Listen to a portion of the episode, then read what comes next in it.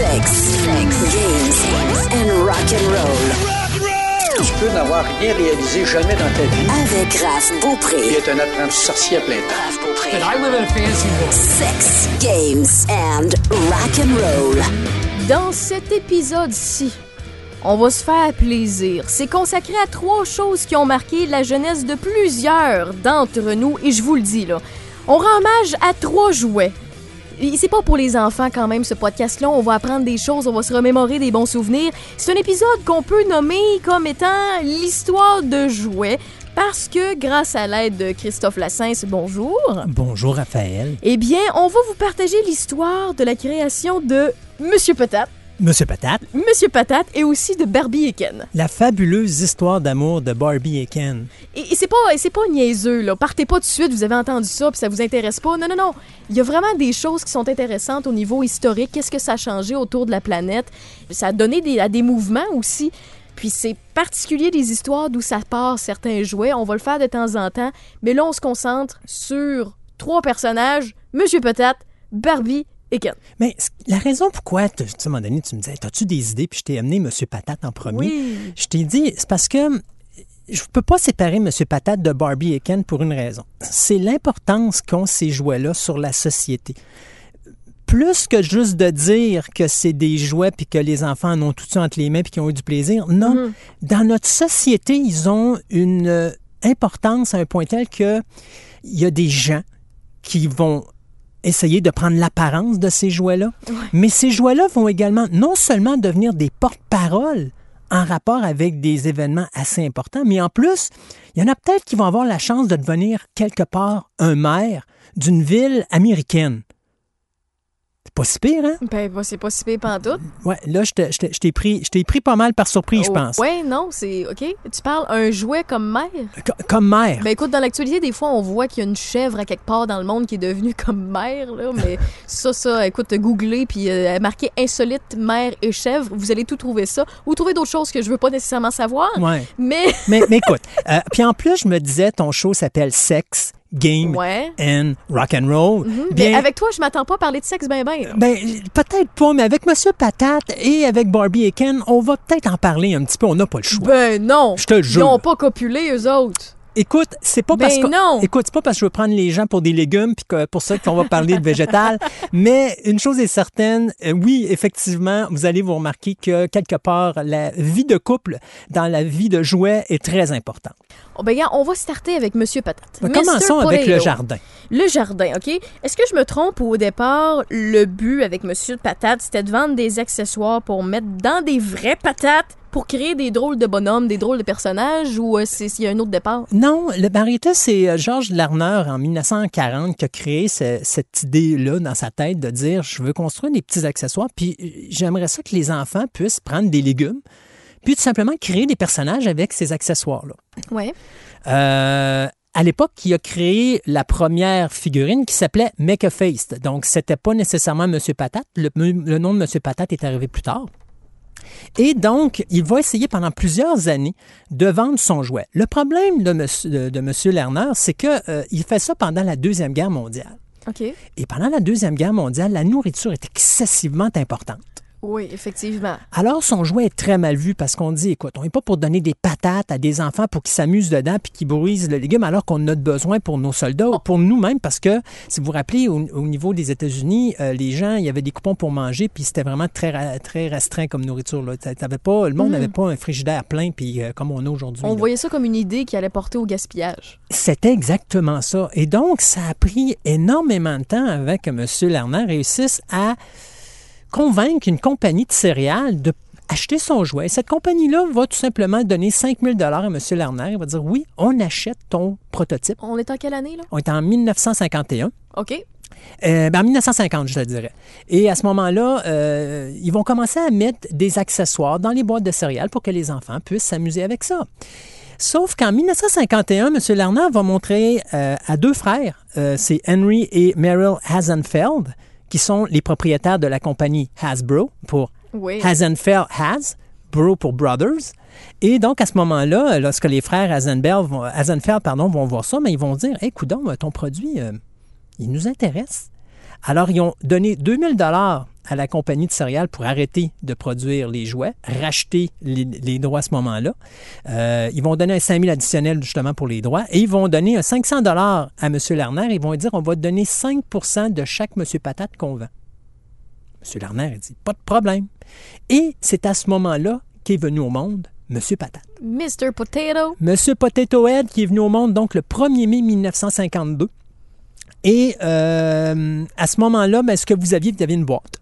Et dans la boîte, ben, vous aviez des accessoires. Donc, on avait des deux mains, on avait les pieds, on avait les oreilles, on avait deux bouches différentes, on avait deux paires de yeux. Mais là, On- on, avait la tête, là, parce qu'on voulait pas gaspiller de patates encore. Pas encore. Non? Euh, on avait quatre nez, trois chapeaux, on avait euh, des lunettes, on avait une pipe, puis la pipe, rappelez-vous de elle, est très importante tantôt, et il y avait aussi des morceaux qui euh, ressemblaient à des sourcils.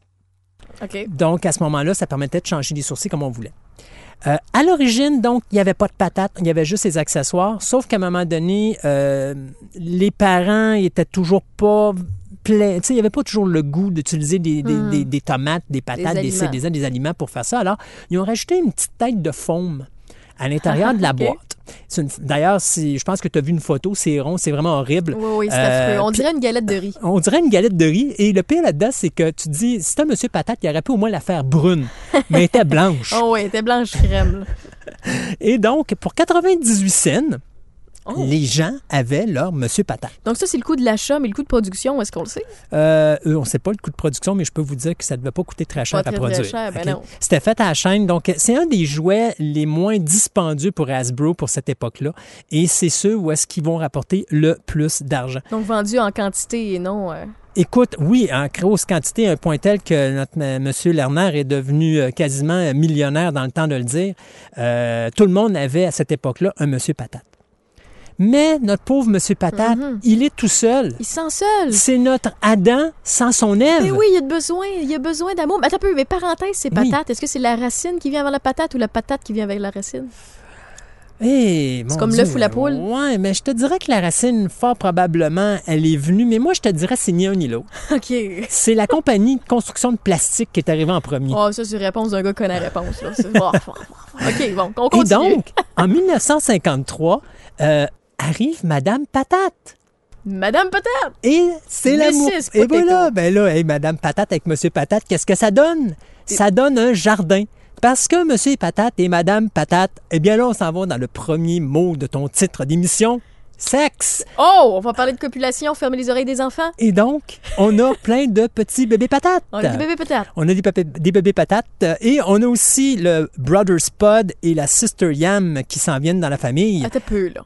Ceux-là, je les connais pas. Non, eux autres arrivent pour compléter. T'as même un nom qui va arriver un petit peu plus tard. Tu sais, t'as plein de personnages qui vont se rajouter pour créer une famille de T'as vraiment plus une grande. histoire derrière euh, Monsieur Patate. Écoute, euh, la compagnie de jouets Hasbro, tout comme la compagnie de Mattel tantôt avec Barbie et. Ken, ont vraiment bâti un univers autour de ces personnages-là qui font en sorte que euh, ces, ces personnages-là sont devenus des personnages cultes dans la société américaine. C'est pas juste un jouet, ça fait partie. C'est comme si tu, quand tu vois Monsieur Patate, c'est comme si tu verrais euh, Monsieur le Président des États-Unis ou si tu verrais une actrice Ta ou un acteur de cinéma. être qui tu voulais. C'est exactement ça. C'est que le personnage a tellement d'importance qu'il est plus qu'un simple jouet. Il est devenu un, euh, je pourrais dire un. euh, c'est un, ben, un- événement culte. C'est quelque chose qui fait partie de leur culture. Mhm. Tu peux pas le déplacer de là.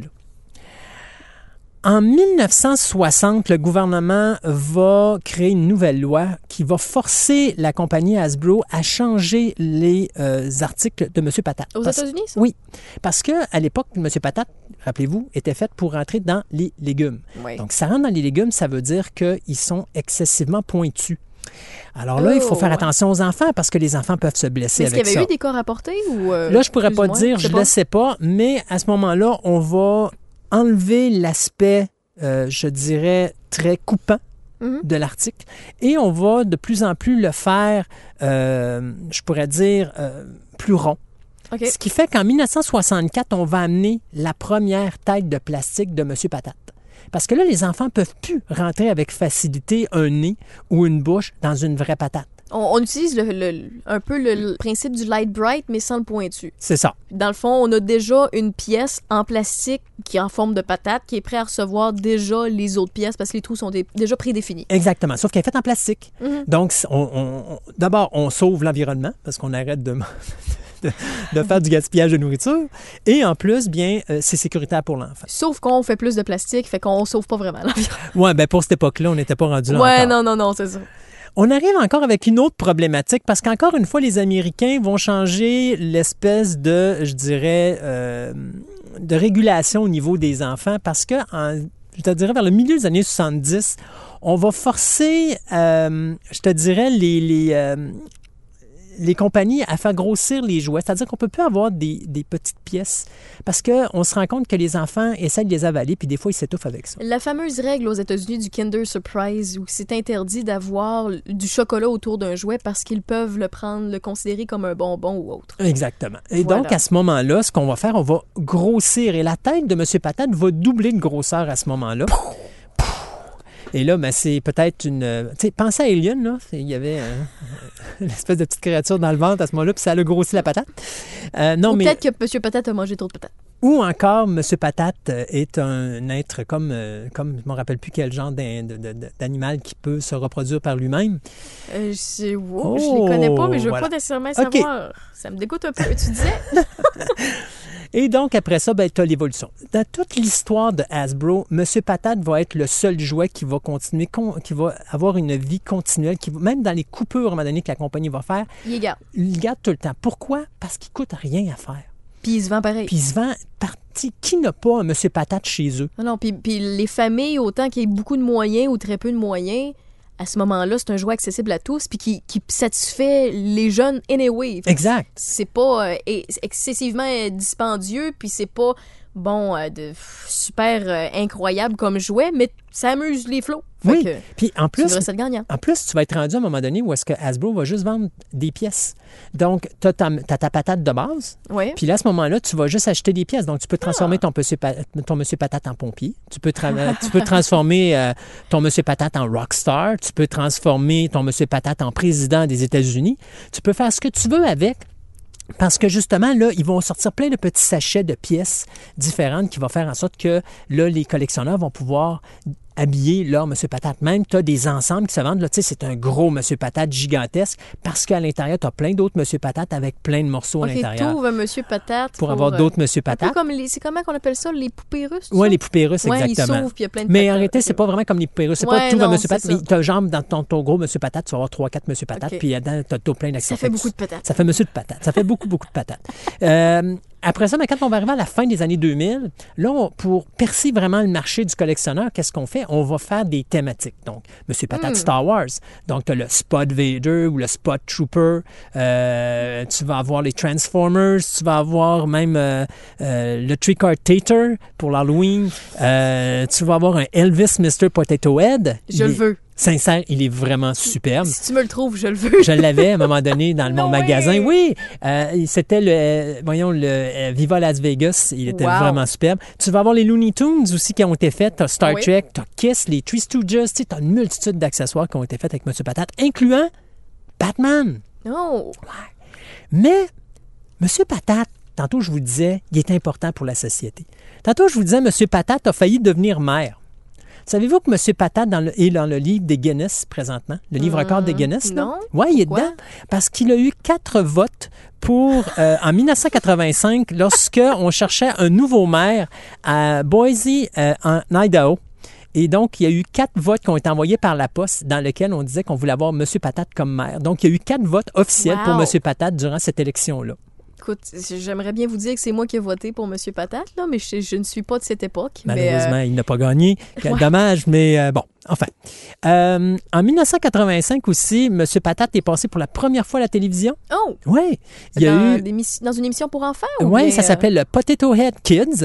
OK. Puis ça a été sa première apparition dramatique. C'est animé ou c'est comme Puppeteer, c'est comme marionnette? J'avoue que j'ai pas trouvé le pas, programme, mais je peux pas vous dire si c'est un dessin animé ou ça a été fait justement en animation euh, stop motion ou choses comme ça. Mais est-ce que ça, c'est la seule fois qu'il était à la télévision? Parce qu'on sait qu'il a fait partie d'Histoire de jouets. Euh, oui, ben, il était au cinéma pour Histoire de jouets. Euh, je pense qu'il y a eu... Ça, oui, c'est vrai, en 98 à 99, il y a eu un petit programme télé qui s'appelait The Mr. Potato Head Show, qui n'a pas duré très longtemps, mais c'était une série qui était sur Fox Kids.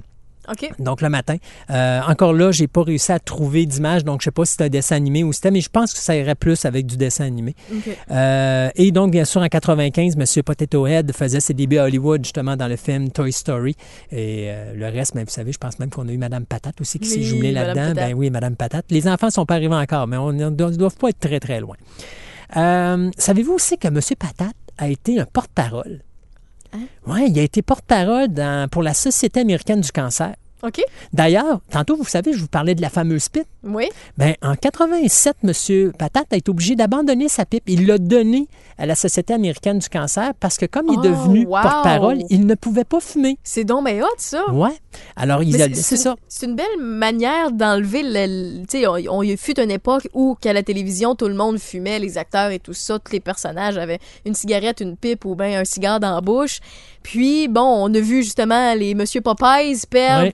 Leur fameuse pipe ou leur cigarette Popeyes. Il y avait plus d'embout jaune, c'était juste des bâtonnets au sucré ou tout ça. Mais c'est un peu le même principe avec Monsieur Patate, mais il y avait une vraie raison, puis ils ont fait une histoire avec ça, c'est donc ben hot. Oui, et il a été porte-parole pendant des années de, de- de la Société donc ben américaine du cancer, effectivement. Euh, autre chose aussi qui est le fun à savoir, c'est que, euh, je ne sais pas si vous connaissez, parce qu'on parle rock and roll. Je t'ai dit, on va utiliser tes trois thèmes. la chanteuse pop Mélanie Martinez a, euh, dans son, la première chanson de son album Cry Baby, fait une chanson qui s'appelle Mrs. Potato Head. C'est une chanson, ça. C'est une chanson. Je vais essayer de trouver ça. OK. Euh, potato head. You can buy a couple ornaments. Just be sure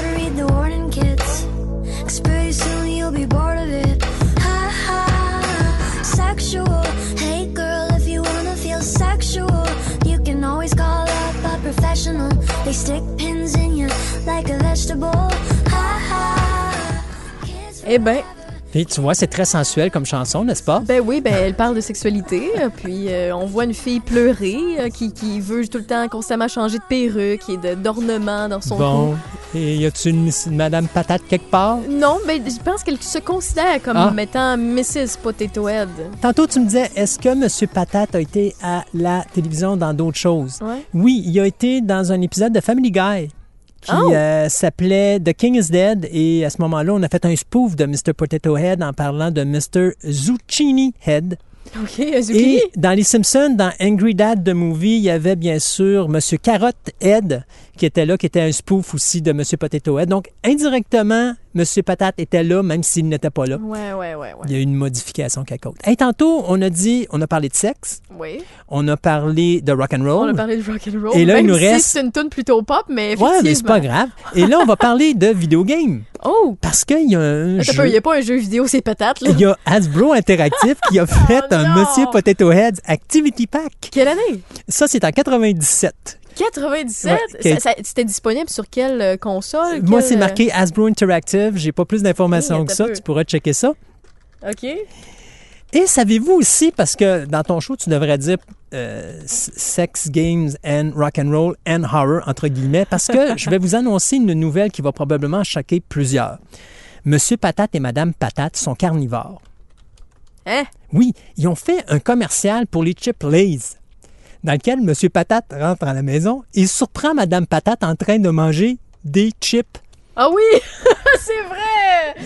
C'est vrai! Et donc, bien sûr, vous comprenez que Madame Patate manger des chips, c'est comme si elle se mangeait elle-même. Alors, Monsieur Patate, au début, très choqué de ça, Oui. finalement, va finir par manger des chips et dire ça sera notre secret. Alors, voilà. C'est du cannibalisme! C'est du cannibalisme, Madame C'est Monsieur Patate. dégueulasse!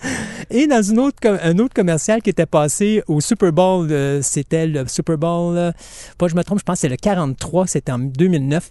Euh, Monsieur Patate est en train de conduire une voiture et Madame Patate n'arrête pas de le narguer en lui disant à quel point qu'il conduit mal. Je me rappelle plus exactement. C'était Bridgestone, donc c'était pour les pneus Bridgestone que ça avait été fait, ça. Donc une publicité qui avait été faite pour le Super Bowl. Alors, comme vous voyez, on se sert vraiment de Monsieur Patate dans la structure, plusieurs ouais, ouais, dans la culture, c'est incroyable. Écoute, Et- le monde ne savait pas, mais j'ai choisi mon titre d'émission à cause de Monsieur Patate. Non, non, non, non. Mais pour venir sur les jeux vidéo, là, pour euh, j'ai cherché l'information, c'est euh, Electronic Arts, euh, EA, qui a, qui, qui- avec Hasbro, qui ont fait un jeu vidéo de Monsieur Patate. Ça s'est rendu disponible sur la PS2, la Wii aussi. Euh, donc, euh, puis bien entendu, par la suite, il y a eu des, des versions disponibles gratuites sur Internet euh, via des simulateurs, mais effectivement, il y a un jeu vidéo de Monsieur Patate. Et il y avait aussi un programme, je crois, qui s'appelait Hasbro Family Game Night, à lequel, justement, M. Patate était le, le host de, de, cette, de ce show-là, donc, euh, mais était en rapport avec les jeux vidéo également. Donc, euh, impliqué, euh, très, très impliqué dans le domaine du jeu vidéo. Fait que ça, c'est pas mal, je te dirais, l'importance qu'avait M. Patate. En passant, si des fois, vous le savez pas, M. Patate et Mme Patate, une fois de temps en temps, sont invités à Disney World en Floride. Oui. Donc, vous pouvez les avoir grandeur nature. Les Si des- mascottes. ben oui, c'est les mascottes, effectivement. Donc, si des fois vous voulez aller les rencontrer, ben, il y a toujours moyen de faire ça avec monsieur et madame Patate. Et je lance euh, l'appel à tous. Si quelqu'un, dans son garde-robe, dans la poussière, dans un vieux bac à jouets, a un Monsieur Patate Elvis Presley, oui, je le veux, écrivez-moi sur la page Facebook de Sex Games and Rock and Roll. Je suis fortement intéressée. Donc, on tombe dans la fameuse histoire d'amour de Barbie et Ken, Oui. en commençant avec l'importance de Barbie. Et ma première question que j'ai pour toi, c'est est-ce que Barbie, c'est son vrai nom ou elle avait un nom de petite fille au départ? OK. euh, Barbie s'appelle Barbara Kayla Millicent Roberts. Sacrifice tout qu'un nom? Oui, c'est un nom, hein, et c'est le nom, parce qu'il faut comprendre que les, les- le créateur de Barbie, à l'origine, c'est Ruth Handler. Ruth Handler, c'est la femme d'un des créateurs de la compagnie Mattel. Et cette femme-là, à un moment donné, s'en va en Allemagne en 1956 avec ses deux enfants, Kenneth et Barbara. OK. OK? Donc, vous avez deviné que Barbara, ou Barbie, c'est le nom de sa fille, Ouais. et Ken, c'est le nom de son fils. OK. Alors, ça, ils n'ont pas été chercher les noms très loin. Non, non, non, c'est ça. Et donc, en Allemagne, notre, euh, notre dame, euh, Madame Handler, elle va rencontrer une petite poupée qui s'appelle, une poupée allemande qui s'appelle Lily. C'est la, vraiment la première poupée mannequin qui a été faite dans le monde entier. Donc, c'est elle, elle a trouvé ça, elle l'a acheté. Là. non, ben oui, elle l'a acheté pour sa fille. Ouais.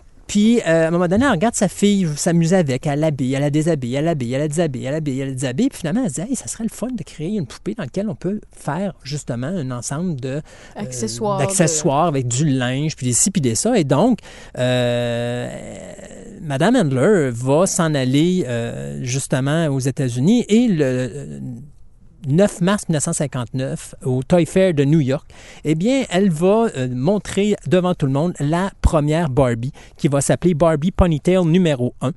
Il y a plus de 350 000 Barbie qui vont être vendues cette année-là aux États-Unis. À l'époque, rappelle-moi quelle année? Ça, c'est 1959. C'est du stock, là. À 3 la poupée. C'est du stock à l'époque. OK? C'est énormément de C'est stock. quoi? C'est un 15-20 pièces? euh, Ben, c'est 3 la aujourd'hui? poupée. Ah, tu veux dire à l'époque? si Oh, je pourrais pas te dire. Je peux pas te dire, mais Mettons un 12. calcule que... Euh, peut-être plus cher que ça. Ah ouais, un bon 20 Peut-être plus cher, ouais, c'est à peu près plus que ça. Ouais. Quelque chose dans ce 20 genre pièces, ouais, ça fait du sens. Parce que tu sais, il faut calculer que le cinéma dans les années 50, 60, c'était quoi, 25 cents? Ouais. Puis aujourd'hui, on paye ça 12 piastres. Je ne dis pas que 25 cents valait 12 piastres, là, Mhm. mais on voit quand même l'évolution de la Barbie. Aujourd'hui, je pense que tu vas avoir ça à 25-30 dollars à Bon, peu bon, on, près. a un, un- on a un approximatif. Euh, et donc, à ce moment-là, cette- ce succès-là va, forger le- la base de la compagnie Mattel. Ken, lui, va arriver en 1961. Retardataire, bien sûr. Et euh, ce qui est drôle, c'est, savez-vous comment que Ken a rencontré Barbie? Non. Ils ont fait un documentaire, ben pas un documentaire, mais c'est une publicité pour la télévision. D'ailleurs, Barbie, là, le premier costume de Barbie était noir et blanc. Puis Ouais. la raison, c'était parce qu'on ne voulait pas qu'elle apparaisse mal à la télévision. Donc, comme la télévision était en noir et blanc à l'époque, bien, on a décidé de la faire noir et blanc. Donc, c'est-à-dire que son linge était, blanc, était noir et blanc.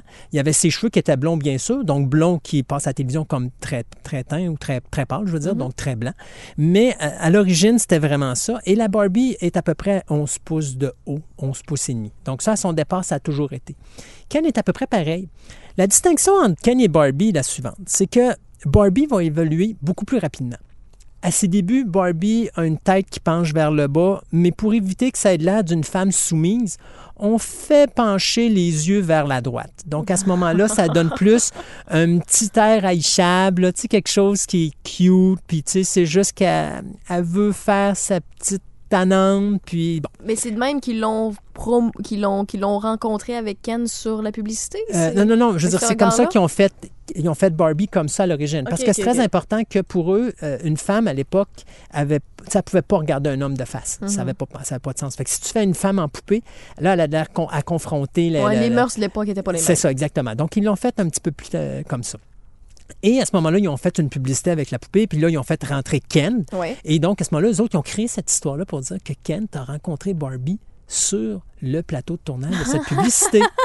Ça se fait bien. ben oui! Mais parenthèse, Oui. l'idée de Ken, est-ce qu'elle est venue parce qu'il y avait une demande au niveau des petits garçons? Les petites filles jouaient avec les, les, les, les, les poupées, les Barbies. C'est monsieur, c'est monsieur, euh, c'est le père qui lui a décidé à un moment donné, qui était le propriétaire de Mattel, de dire ben ça serait le fun d'amener un personnage masculin aussi dans le décor, Mm. parce que si des fois, oui effectivement, il y a des jeunes enfants masculins qui aimeraient avoir une poupée Ken, ben Aussi. ils pourraient en avoir une. Euh, c'est sûr qu'il faut se dire que les GI Joe étaient pas mal là dans cette époque-là, parce que si je me trompe pas, les GI Joe, les GI Joe 12 pouces ont été créés dans les alentours de 54 ou 56. OK. Donc, on arrive après dans cette période-là, mais on voulait avoir plus quelque chose qui était euh, mode, mais euh, un peu moins violent. Le G.I. Joe, c'est un soldat, donc c'est plus violent, alors que le Ken, lui, est plus un personnage passif qui représente plus le personnage de la société. Barbie, à un moment donné, ben écoutez, euh, en 71, il va falloir qu'elle regarde droit devant elle, hein, parce que là, elle a une voiture. Fait que c'est sûr que tu peux pas faire en sorte que Barbie regarde à droite. Hein. donc, Barbie, elle a les yeux en avant, commence à avoir des jambes pliables et tout. Donc, elle commence à évoluer. À ressembler à une Ah oui, vraie elle commence. femme. Oui, oui, exactement. Puis, euh, tu sais, déjà, sa garde-robe continue à grandir. Son linge est étiqueté Barbie, donc elle Oh. a son propre, son propre nom sur sa ligne de linge. Oh C'est pas n'importe quoi. Sauf que Ken, lui, pendant ce temps-là, ben, il continue à avoir juste une tête qui, est, qui est- tourne à droite, tourne à gauche, puis pas plus que ça. Barbie, elle, va commencer à avoir de plus en plus de mouvements. Les bras vont plier, les jambes plient, tout plie, sauf que Ken, lui, il est encore retardataire. Mais là, sa garde-robe, la garde-robe de Barbie, est-ce que c'est encore juste au niveau fashion, au niveau de la mode? Pour le moment. Il n'y a pas de métier encore. Ça s'en vient. Je te dirais, dans les années 70, là, euh, Barbie va commencer à s'extérioriser un petit peu plus. La libéra- libération de la femme arrive aux États-Unis, donc Barbie va commencer à devenir mannequin, danseuse, actrice, euh, styliste, pédiatre, ma- maîtresse d'école, vétérinaire. Les jobs qui étaient acceptés pour les femmes À à, cette époque-là. Exactement. Mais dans les années 80, ça change. Là, elle va devenir présidente des États-Unis. Wow. Elle va devenir astronaute. Oh là là. Euh, non, non, là, c'est... Là, de- il montre aux petites filles, de par la poupée, de la- par la Barbie, qui peuvent être tout ce qu'elles désirent. Exact. Il suffit d'y rêver, d'y croire, puis d'y Exact. travailler. Ils vont même être chanteuses rock parce que dans les Oh! années 80, dites-vous que tu avais Madonna, Diana Ross, euh, tu avais, beaucoup de chanteuses, euh, Pat Benatar, tu Mhm, avais oui. une multitude de chanteuses. Donc là, oh, ben, Barbie peut être chanteuse aussi. Barbie, Barbie peut être ce qu'elle veut, donc les petites filles peuvent être ce qu'elles veulent. Exactement. D'ailleurs, le créneau, c'était, euh, oh mon Dieu, je l'ai comme oublié, mais c'était ça, You can do anything, right Barbie? Tu sais, c'était vraiment, la Barbie peut faire ce qu'elle veut à partir de ce moment-là. Mm. Mais Ken est encore un peu en retard de la Terre. Tu sais, Ken, c'est Ken. Comme il- la majorité des hommes, C'est non? ça. D'ailleurs, si. C'est une blague. Ouais, non, ouais, non, c'est c'est pas grave. Je vais l'assumer pour le moment, mais on va s'en reprendre à l'extérieur des ondes. Mais euh, tu sais que la game aussi, c'est que euh, à l'origine, Ken, sa première coupe de cheveux euh, était avec des vrais cheveux, puis ça a mal passé. Et c'est pour ça qu'après, ben, c'est parce que je sais pas, les cheveux, ça faisait pas, il y avait de l'air d'une mop. Et donc, on a décidé finalement de, de- de- de le mettre en plastique au début. Donc, c'était vraiment une tête à plastique. Donc, c'était pas des vrais cheveux comme Barbie avait. Barbie avait Mhm. Ouais, ses ouais, beaux longs cheveux. Lui, il avait pas de bon sens. Alors, finalement, bien, on voit ici l'évolution de Barbie et tout ça. Euh, avec l'évolution de Ken. On voit déjà qu'il commence à avoir un problème dans le couple. Mais on va revenir à ça tantôt. OK. C'est quoi Barbie? Barbie, c'est 150 pays dans lesquels on peut trouver une poupée Barbie. Donc, c'est une façon de promouvoir la culture américaine dans le monde entier. Barbie, c'est trois poupées vendues par seconde dans le monde, Encore aujourd'hui? encore aujourd'hui. C'est plus d'un milliard de poupées commercialisées depuis 1959, dont 650 millions ont été vendus. Wow. OK? C'est 108 métiers différents Nice. 1 milliard de vêtements et d'accessoires. On parle de 3 millions de tenues, 4 millions de paires de chaussures. Ça, c'est une vraie femme. Et Tu t'es repris, je voilà. me surpris. Et 150 000 sacs à main vendus juste sur le territoire français. Ça, c'est juste sur le territoire de la France. Fait qu'en gros, Barbie, c'est bien du cash pour une compagnie. C'est bien du cash. On parle de 500 000 abonnés au magazine Barbie. OK? On parle d'environ 8 poupées en moyenne par fille aux États-Unis. C'est-à-dire que chaque fille aux États a en moyenne 8 poupées Barbie entre les mains. Inquiète-toi pas, Ken, t'en fais partie. Ben moi, je, fais- je fais quand c'est la moyenne. Là. Je suis pas une fille très, très Barbie à la base, mais son histoire m'intéresse beaucoup. Le euh, club Barbie regroupe, regroupe pardon, plus de 250 000 euh, adhérents. OK? Et pour finir, 92% des Américaines ont possédé une Barbie entre l'âge de 3 ans et l'âge de 12 ans. C'est exceptionnel. là. Donc, quand je vous parlais au début de cette chronique-là de l'importance culturelle de tout ça, je pense que vous commencez à le voir. Ça a un impact sur la société américaine directement. Tu veux savoir jusqu'à quel point ça a un Ben impact? oui, je veux savoir. Barbie et Kent ont une histoire d'amour qui a toujours été. Ouais. Et Mattel euh, ont décidé à un moment donné, euh, pour être plus précis, le 14 février 2004, Un jour à Saint-Valentin? oui, d'envoyer un communiqué de presse Non! dans les médias Non! pour annoncer que Barbie a dompé Ken. Non! Oui, elle a osé. Non! Oui, Petite bitch! oui. pour s'en aller avec Blaine, Blaine! qui est un surfeur australien. Cheveux blonds, I guess. Bleu, cheveux, feux blonds avec un beau body, puis beaucoup mieux organisé que Ken, parce que lui, il plie partout, puis la tête peut manger à tous les bords et tous les côtés. Mais là, Ken, il se ramassait avec la sœur de l'autre, je sais non, plus. non, non, non, Ken, il était complètement dompé là. Ben, Jusqu'en voyons euh, 2000, euh, je te dirais là, euh, jusqu'environ 2006, où là, ben, Ken est en dépression, pas à peu près, et euh, finalement, on réussit à le sauver parce que là, on commence à le promouvoir un petit peu plus, à euh, le moderniser, le personnage. Mhm. Et euh, finalement, eh bien, euh, pour tous les gens, soyez rassurés, Barbie va retomber en amour avec Ken, Ah, car à la Saint-Valentin de 2011, soit le 14 février 2011, eh bien, Ken, avec cette allure de nouvel homme, va regagner le cœur de sa tendre moitié Barbie. Mais là, ils ont envoyé un communiqué, là, comme les artistes de ce monde, comme les gens qui se prennent au sérieux. là, Exact. Ou qui sont quelqu'un. Pas nous autres, dans le fond. Maintenant, vous rappelez-vous, dans la chronique précédente où on parlait de culture et de figurines, je vous disais à un moment donné, la- la- le collectionneur de figurines, c'est bien tant et aussi longtemps que ça ne devient pas maladif. Ouais. Je vais vous parler de trois cas où je considère que c'est extrémiste. Pourquoi? Parce qu'il y avait un syndrome de Diogène, il y a un amasseur compulsif, puis eux autres, au lieu de les mettre sur des petites tablettes, ils marchaient dessus. Je vous parle de deux couples ennemis. OK. OK? Le ennemi, je vais vous l'expliquer tantôt. Alors, on va parler du premier couple. Ça s'appelle, la madame s'appelle Anastasia Reskos Oui. et le monsieur s'appelle Quentin DeHar. Ils viennent de où, eux autres? Euh, les deux tourtereaux euh, se sont rencontrés à Saint-Tropez dans un party en 2013. Mhm. Et donc, notre Quentin, qui est un fan de Ken, eh bien, lorsqu'il a rencontré Anastasia, savait qu'il venait de trouver sa Barbie. OK. À cette époque-là, euh, Quentin avait su, à l'âge de 16 ans, qu'il voulait devenir un Ken vivant.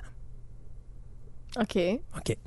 Et Anastasia, elle, bien, euh, comme elle avait déjà plus de 100 poupées chez elle, ben, euh, quand elle a rencontré Quentin, elle a déjà peut-être eu l'idée de devenir euh, sa Barbie. Si vous savez pas où je m'en vais avec ça, c'est que je Ben. peux juste vous dire qu'ils ont investi plus de 400 000 dollars En chirurgie esthétique. en chirurgie Ah, esthétique pour devenir Kent et Barbie. Fait que des gens un peu difformes. Écoute, euh, Et non tu sais, naturel. À 17 ans, la jeune femme avait déjà eu sa première chirurgie au nez. Ce que je trouve traumatisant là-dedans, c'est de savoir que c'est les parents qui ont payé pour cette opération-là. Mais bon, écoute, on voulait la rendre heureuse et donc euh, elle a eu des opérations, deux opérations au nez, elle a eu des implants fessiers, elle a eu des injections aux lèvres, Ouf. deux augmentations mammaires, des dizaines d'injections de Botox, puis elle s'est fait blanchir, elle se fait blanchir les dents tous les six mois. Ah, OK? OK. Elle a des faux ongles, elle se fait rallonger les cheveux, elle a des séances de bronzage. Écoutez, ça coûte un, mo- un moton d'argent incroyable. Mais voyons, je préfère donc bien avoir un teint vampirique puis avoir des poignées d'amour qu'être cette fille-là. Pendant trois ans, notre couple va vivre le fameux bonheur jusqu'à euh, une journée du 25 février euh, 2017 où, euh, malheureusement, Barbie va faire une bêtise. Explique. C'est-à-dire que notre pauvre Anastasia va décider de se mettre les cheveux bruns. Et Ken dit Ken ne peut pas sortir avec une Barbie brune. Et il a dompé Barbie. Oh, no way. Fait que là, les poignets, Barbie est tout seul. Barbie est tout seul. Est-ce qu'il y a eu un communiqué aussi? Euh, ben là, c'est dans la vraie vie. Alors, Ouais, je peux te dire que c'est c'est ça. quoi? Les journalistes les suivaient. Ben oui, il y a eu des communiqués. on. Alors voilà. Alors c'est l'histoire triste de dire que cette jeune femme-là a changé son corps pour devenir une Barbie pour Mais, finalement mais là, ça- là, écoute, je sais, que- je sais que tu as d'autres histoires sur d'autres couples, là, Oui. mais euh, je veux que tu nous parles, euh, petite parenthèse Oui. là-dedans, là, de l'évolution physique de Barbie. Tu sais, as parlé les yeux qui dirigeaient dans Oui. telle affaire, mais au niveau euh, corporel, tu sais, la grosseur, la couleur de peau, euh, les seins, les, les cuisses. Le corps a jamais changé vraiment. pas, OK. Euh, ce qui a changé, c'est qu'avec le temps, on, a, on avait trois couleurs de, de- de cheveux. D'ailleurs, c'est drôle que notre Ken dit que Barbie en brun, ça marche pas parce que Ken, Barbie a toujours été blonde, brune ou euh, rousse. OK. OK? Et euh, ce qui a changé, c'est l'évolution du temps. C'est-à-dire qu'on a fait une Barbie noire. Mais c'était pas Barbie, c'était une, une amie. Puis, Mais ça, c'est assez récent, là. euh, je te dirais dans les années 70. 60-70, on a commencé à changer un peu la couleur de cheveux, on a commencé à Fait changer qu'un les bon personnages. 10-15 ans plus tard. On a amené des amis de Barbie. Tu sais, il y a eu. euh, puis c'était pas Barbie qui changeait vraiment, c'était plus son entourage. C'était ses amis. C'est ça. Comme au même titre que Ken, t'avais ses amis. Et ces amis-là, ben, tu sais, t'avais un, un- je dirais pas un Kent noir parce que j'ai pas le nom du- de, la, de la poupée, mais t'avais un personnage masculin qui était de race noire, qui était afro-américaine. Et donc, à ce moment-là, lui, ben, était devenu le chum de la euh, Barbie, entre guillemets, afro-américaine. Donc, ils ont fait des choses comme ça, donc ils ont vraiment évolué. Mais le personnage, avec les années, a suivi tout simplement l'évolution du part, temps. à part les regards, Je te dirais le plus important, c'est vraiment le regard et le fait qu'à un moment donné, Barbie est devenue plus maniable. Parce qu'avant, c'était juste un bras euh, droit euh, qui ne se pliait pas, les jambes droites qui se pliaient pas. Sauf que quand tu arrives dans des véhicules, comme maintenant on arrive avec un avion, parce que Barbie a son avion, elle a son auto, elle a son autocar, elle a plein de choses. elle peut être astronaute. que- Ah Oui, donc à ce moment-là, il faut qu'elle se plie pour rentrer dans ces véhicules-là. Et donc, oui, à ce moment-là, il y a Il y a cette évolution de la figurine comme telle. On Mais et récemment, écoute, je dis récemment, mais c'est là quelques années, il n'y a pas eu une campagne publicitaire avec Barbie où il- elle avait euh, plusieurs types de peau. On s'entend, il y avait ses amis, puis il y avait aussi les, les, les, les grosseurs. Oui, ils ont commencé à faire des Barbie plus grosses. Des plus grosses, plus petites, Oui. plus maigres, des trapus. euh, Exact. par- Ouais. Et tu sais pourquoi? Pourquoi? Puis c'est traite parce qu'au début, on pourrait dire Ah, mais ils voulaient, rendre, ils voulaient toucher un petit peu plus les enfants de différents types, parce qu'on sait que les Américains ont de plus en plus de problèmes avec l'obésité, Mhm. des choses comme ça. C'était juste pour Euh, bien paraître, tu vas me dire? Non, c'était parce que là, Mattel commence à avoir de sérieux problèmes financiers parce qu'ils ont perdu Ah. de beaucoup de gros contrats euh, récemment, ce qui fait que ça leur enlève énormément d'argent. Et euh, de refaire la garde-robe Barbie, Il voulait faire jaser, il voulait faire une, un coup de... de refaire la garde-robe Barbie Ouais. amène beaucoup plus de sous. Ah, plus que le Parce physique? que tu dois refaire la garde-robe Barbie. Donc, si tu achètes une Barbie qui est un petit peu plus grosse, tu comprends que le Ah, linge de la poupée d'avant ne fait plus. Donc, tu Ouais. dois réinvestir dans ton linge. C'est un type d'obsolescence programmée. Pour ceux et celles qui ont écouté euh, un de nos épisodes là, que j'ai fait avec Guy Lambert, on a parlé du, du niveau techno, mais c'est c'est sur tout. là. Hmm. C'est l'obsolescence programmée qui t'oblige qui oblige le consommateur à s'y rééquiper. Donc, même pour les jouets des enfants Exact. ou pour les collectionneurs, eux, ben, ils s'équipaient au niveau de la garde-robe pour pouvoir justement suivre la tendance et suivre la compagnie. Fait qu'à ce moment-là, c'est un coup de cash incroyable. Et même, tu sais, tu parles, mettons, une, une petite fille qui, euh, qui souffre un petit peu d'obésité, qui voit à un moment donné une Barbie qui euh, souffre un petit peu d'obésité, ben, elle s'associe avec Ben cette oui. Barbie-là, l'achète, mais là, elle a déjà, mettons, cette Barbie avec tout le linge. Mais le linge fait Mais là, maman, hein, le linge, je fais pas, faut que je rachète des. Puis là, elle recommence. Quel coup de génie. Fait que là, c'est pour investir. Alors oui, c'est une façon. Tu sais, c'est sûr et certain qu'à la base, Mattel vont dire. Oui, on, on voulait juste s'associer avec. euh, Ben, ça paraît bien, dit de même. oui, oui, exactement. C'est ça. Euh, on veut, on veut essayer de- de- de- d'être au goût du jour, puis on sait que maintenant, il y a des petites filles qui souffrent d'ob- d'obésité, puis on veut pas qu'ils se sentent mal, donc on va Ouais. leur faire des poupées, à, des poupées à leur image. Parce que d'avoir une poupée, parce qu'à un moment donné, il y avait cette problématique-là avec Barbie aussi. hein. Mm-hmm. Euh, tu sais, que Barbie, on trouvait qu'elle était anorexique. Oui. parce qu'elle est toute petite. Elle est toute petite. Elle n'a pas bien ben de côte là-dessus. là. Exactement. Donc, à ce moment-là, ben, en lui faisant un petit peu plus de chair dans la peau, ben, à ce moment-là, ça donne l'opportunité à, euh, à Mattel de pouvoir dire, ben, voyez, là, Barbie, on peut en faire à plusieurs types de gens. Fait que les enfants qui souffrent d'un petit peu d'obésité, ben là, se sentent plus écartés, mais ils sentent maintenant qu'ils ont quelque chose à leur image. Au même titre que Ken a beaucoup été associé, mettons, à l'homosexualité ou des choses comme ça par moment, parce que justement, euh, on veut essayer de toucher à tous les différents niveaux. Ouais. On parle-tu de notre deuxième couple?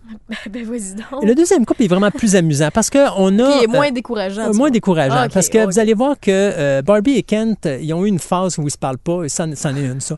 Euh, Valeria Lukia Nova, euh, qui est probablement l'une des Barbie les plus populaires au monde. là. Si vous allez sur son, son site web, vous allez voir, là, elle a énormément de gens qui la suivent. Donc, elle doit être sur Instagram. Euh, probablement. Euh, D'ailleurs, j'ai une photo d'elle, là, puis elle est tellement mince, tu, tu te demandes comment elle fait pour tenir debout. Ouf. Et elle rencontre un jour un certain Ju- Justin euh, Jedlicka, qui lui a investi plus de 100 000 en 90 chirurgies pour ressembler à Ken.